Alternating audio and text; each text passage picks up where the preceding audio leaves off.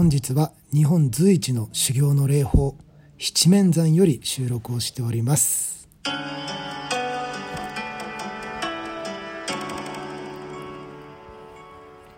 え皆さんこんばんは。ミッドナイトテンプルラジオのお時間です。お相手は埼玉県上元寺副住職の兄弟2人私善教と全城です。今日はなんと特別ゲストをお迎えしておりますえー認知刑事の和田善栄です。はいよろしくお願いします,、はいよろしくお坊さん初のゲストということで。はい。はい。ちょっと前さん硬いんじゃないですか？あの皆さんお気づきかもしれないんですけど、まあ、私善教と、まあ、兄の善城でゲストは善栄さんということで、まあ、我々あの、まあ、いわゆるお寺の親戚関係というかあのお寺同士の縁が深いえーというう中で血縁関係はないんですけども、まあ、同じ一門のお寺ということで、えー一緒に修行させていただいております。今日はじゃあ収録よろしくお願いします、くお願いします。まあ今日はね七面山の山頂から、はいはいはい。あの特別にお送りしてるということで、はいはいはい実はもうね消灯時間がちょっと過ぎてるので、あの小さめの声になりますけれども、皆さんお付き合いください。七面山って多分、初めて聞いたことね初めて聞いた人が多いのかな。概要欄にはホームページも貼っておきますので、うん。まあ山梨県にあるね、えーまあ修行。法華経信仰の、まあ、霊法と言われるそうだね。なんですけれども。あの我々の総本山身延山久遠寺のまあよく言うところの鬼門の方角にある、うー身延山を守るためのお山ということで、まあ、我々法華経の行者を修行しに来るわけですけども何年ぶりだろうね。俺も相当前だよ、俺はね8年ぶりかな、うん。もうそんなもんだよね。善、さんは4年ぶりですね。おー。割と近い割と近いね。えそう前回行った時、うん。なんだっけ？一人で行ったんでしたっけ？そうです、そうです。あの、その年は修行僧にエントリーしてたんですけど、はいはいはいイベントのね、まあ、まあ、修行も兼ねてですけど、まあ、思想というか、うん。様子を見に、お自分がお試しで。どの程度、お山に登れるのかというのを試しようと思って、まあ、それが4年前。そうですね。あまあ、夜中に一人で登ったんですよね。そう。ヘッドライトつけて。東京から、夜中に出て。ええ夜中に出て。3時ぐらいから登り始めて5時から長言なので。ご午前5時半午前3時でしょ？午前3時の山梨の山の中を一人でヘッドライトつけて登ったんですよね、そうですそうです。めちゃ怖かったですいや今日本当にあの貴重なガイド役としてね、うん、ガイドさんがね。ガイドさんとして、うん。でもねもともと善さんはね、あのー仏門に入ってから、まあ、身延山で長らく7年間のご修行を積まれて、まあ身延山は比較的こう身近な存在ではあったってことですよねもともとね、まあそうですね。すごいな。いや今日は3人で、あのーまあ、いわゆる山岳修行、まあ辛かったね、当時そうだね。8年前の感覚で言ったらダメね。本当辛かった。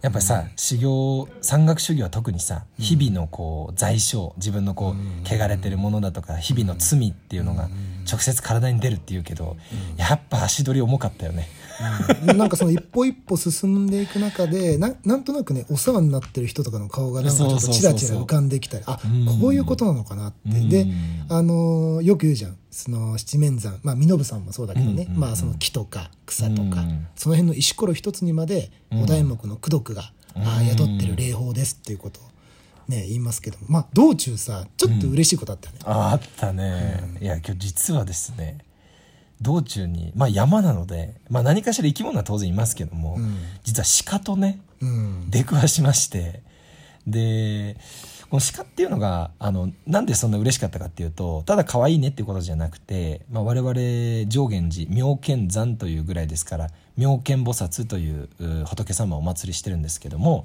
えー妙見菩薩の、まあ、化身というふうにも言われておりまして、まあ、何の縁か山中で鹿に会ったということで3人で興奮しながら 写真を撮って前さんもうミラーレス出してましたもんね。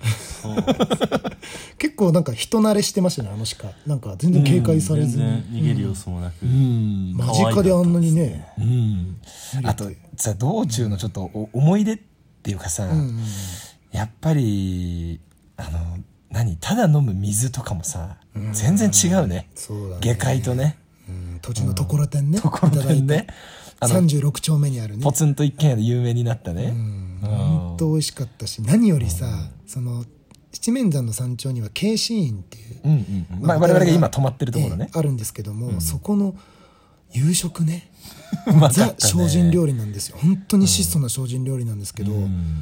俺ね久しぶりなのご飯おかわりしたのうんわかる。俺もそれ俺もそう。前衛さんめっちゃ食っててましたよね。いやー食べた普段は夜ご飯はご飯食べないんですけどね。なんであんな美味しいんだろうな。もうさあのーまあ、皆さんが想像してる本当精進料理ですよ。生き物一切使ってね、お出汁もねかつおだしなんかは使わないわけですよ、そう。うん、でおしゃれ卵もないでしょ。じゃないね、うん。本当の精進料理。で乳製品だってないでしょ、うん。だけどうまいっすね。まあ、七面山のこの経シーンの中では、あのシャンプーとか、うん。まあ、そういうものも一切使えないんですね、お風呂も本当にあのー水で体を汗を流すだけっていう、うん。まあ、特殊な環境なんですけどもだからこそこう事故と向き合えるっていう意味で、お一人でね山岳修行を何回もされてる人とか、うん。うん。うん。うん。たくさんそういう方もいらっしゃいますし、うん。本当に信仰の山でなんか悩みとかあーそういう自分の抱えてる悪いものもこの七面座に置いていきませんかっていうような看板とかもあったりね、うん。うん、本当に看板といえばやっぱりさ、うん。あれじゃない？何度でも初心に帰れる七面山。これはもう名言中の名言だよね。この放送のサムネイル画像にも使ってますから、うん。あぜひね皆さんご確認をいただきたいところでございますが、あの夜のお勤めなんかもやっぱり自分たちが普段いるお寺とはもう全然やっぱなんか違うよねうん。うん。なんか感慨深いよね。気温もさもう下界と違ってそうもなんですよ。ガクガク震えるほど寒いしね。我々今ストーブつけてる部屋にいてあの毛布を今日寝る時にねないと。あ今標高どのぐらいなんだっけ？えっとね1900メートルぐらいだったかな。1900ぐらいでしたっけ？概要欄にちゃんと細かいのは載せておきます、うん。で道のり長かったですね。前夜さん今日直線距離でどのぐらいだったんでしたっけ？直線距離は登山口から1 3キロ。1.3キロ。まっすぐで1.3キロ。あでもそんなもんなんですね、うん、でそれを山だから当然蛇行していくわけじゃうんでそれだと何キロぐらいなんでしょうかね。6キロとか。僕が測ってたアプリだと大体6キロぐらいだったのかな。うん。多分そのぐらいの距離だとう思いますん。ね、でも高低差がねすごいからね。足にくるなぁ。来たねかなりねでもさこう何丁目の何々坊とかさあのところどころこうお寺があるわけですよ。そうそうそう。でそこでこう我々こうお経を上げさせてもらいながらちょっとずつちょっとずつこう上がっていくんですけどもやっぱこう山頂に着いた時っていうのはねやっぱこうひとしお思いがこう膨れ上がるよね。うん。うんいやー今日はいい修行になったよね。まあ山を登っていくわけですからやっぱりちょっと神秘的なね、切り株にさ苔が生えてたりさまさにあのもののけ姫のね世界観というか。であの小玉小玉って皆さん知ってますかね？白いやつでしょ？うんでさ前居がさちょっとごめん。本当くだらないこと言って言ってたらさあの置いてあった土のうがさ白い袋に入ってて本当に小玉出たのかと思った小玉はさすがに出ないだろう、あの鹿はこあのさ児玉も面白かったんだけど個人的にはあの前衛さんのバッグが俺の2倍ぐらい重かった時が一番面白かったんだけど。ちょっと水詰めすぎましたね。水大好きだから、ね、水山で何かあった時にね水ないと。水がないとね、水ないと困るからね。まあ、以前ね我々あの山で遭難したら長房のお数珠と切り火がないと、ん。火が起こせないと死んでしまうっていう話しましたけど、えあの今日に限ってはね以前の放送あの水がないと死んじゃうっていうね、うん。でもやっぱ人間がただ生活するには厳しい環境だねやっぱね。空気も薄いしさ。うん、今日おっしゃってたじゃん。あのー夜のねお勤めのお通しされた、うんうん。別当さん、はい。まあ慶心院の、まあ、ご住職ですよね、うん。ご住職というか、まあ、別当職の方がおっしゃってやっぱりあの嵐とかがあるとやっぱり停電しちゃうんですよね、うん。うん。そうすると水も止まるし電気も止まったり、まあ、排水管があー凍ってしまったりとか、うん。まあとにかくそういう厳しいえー状況のまあ本当ご修行の山なんだね。そういう意味でもね。うん。修行の山。いやでもこれさちょっと定期的に来たいねっていう思いがやっぱ出るじゃない、うんよく言う小5区正月5月9月みたいにちょっと決めて、うん。あの我々定期的にお参りしようじゃないかっていうことを今ちょっと企んでますんで 定期的にあのこの小声で配信する回が。そうですね。ええ。その度にあの前衛さんゲストで必ず来てください。まあ、今日はちなみにもう消灯時間過ぎてるっていうのは、明日のご来光がね、ご来光ね。拝めるという。まあ日の出だよね要するにね、うんうんでもこの七面山の山頂から見るご来光ってもう別格だろうな。別格だね、まあ、いわゆるダイヤモンド富士っていうね。あれ？ゼンさんその前回の4年前は見れたんですか？4年前はそのダイヤモンド富士って春と秋の彼岸の時期ですけどはいまあそこじゃ時期じゃなくて夏場だったんでああそっか。見てはいないだです、これこ自体は見れたんですか？ご来光は見てないです。あの登ってるうちにもう日が昇ってきちゃって夏はやっぱ日が早いんで。夜中に出てるからね。まあ、今回僕らここに泊まってますんで朝早起きして、まあ、日の出を山頂のところから見てでまた下って帰っていくと。何回かご来光見たことある？俺一回だけあるんだよね。俺い俺も一回だね、修行中に。うんなんかやっぱりさ、まあ、日蓮宗のお坊さんは、あー日蓮宗のお坊さんになるための最後の35日間の修行期間の時に必ずこの七面山登るんですけど僕はその時にご来光を見て、なんか自分が今まで見てた太陽と違うなってなんか思っちゃったね。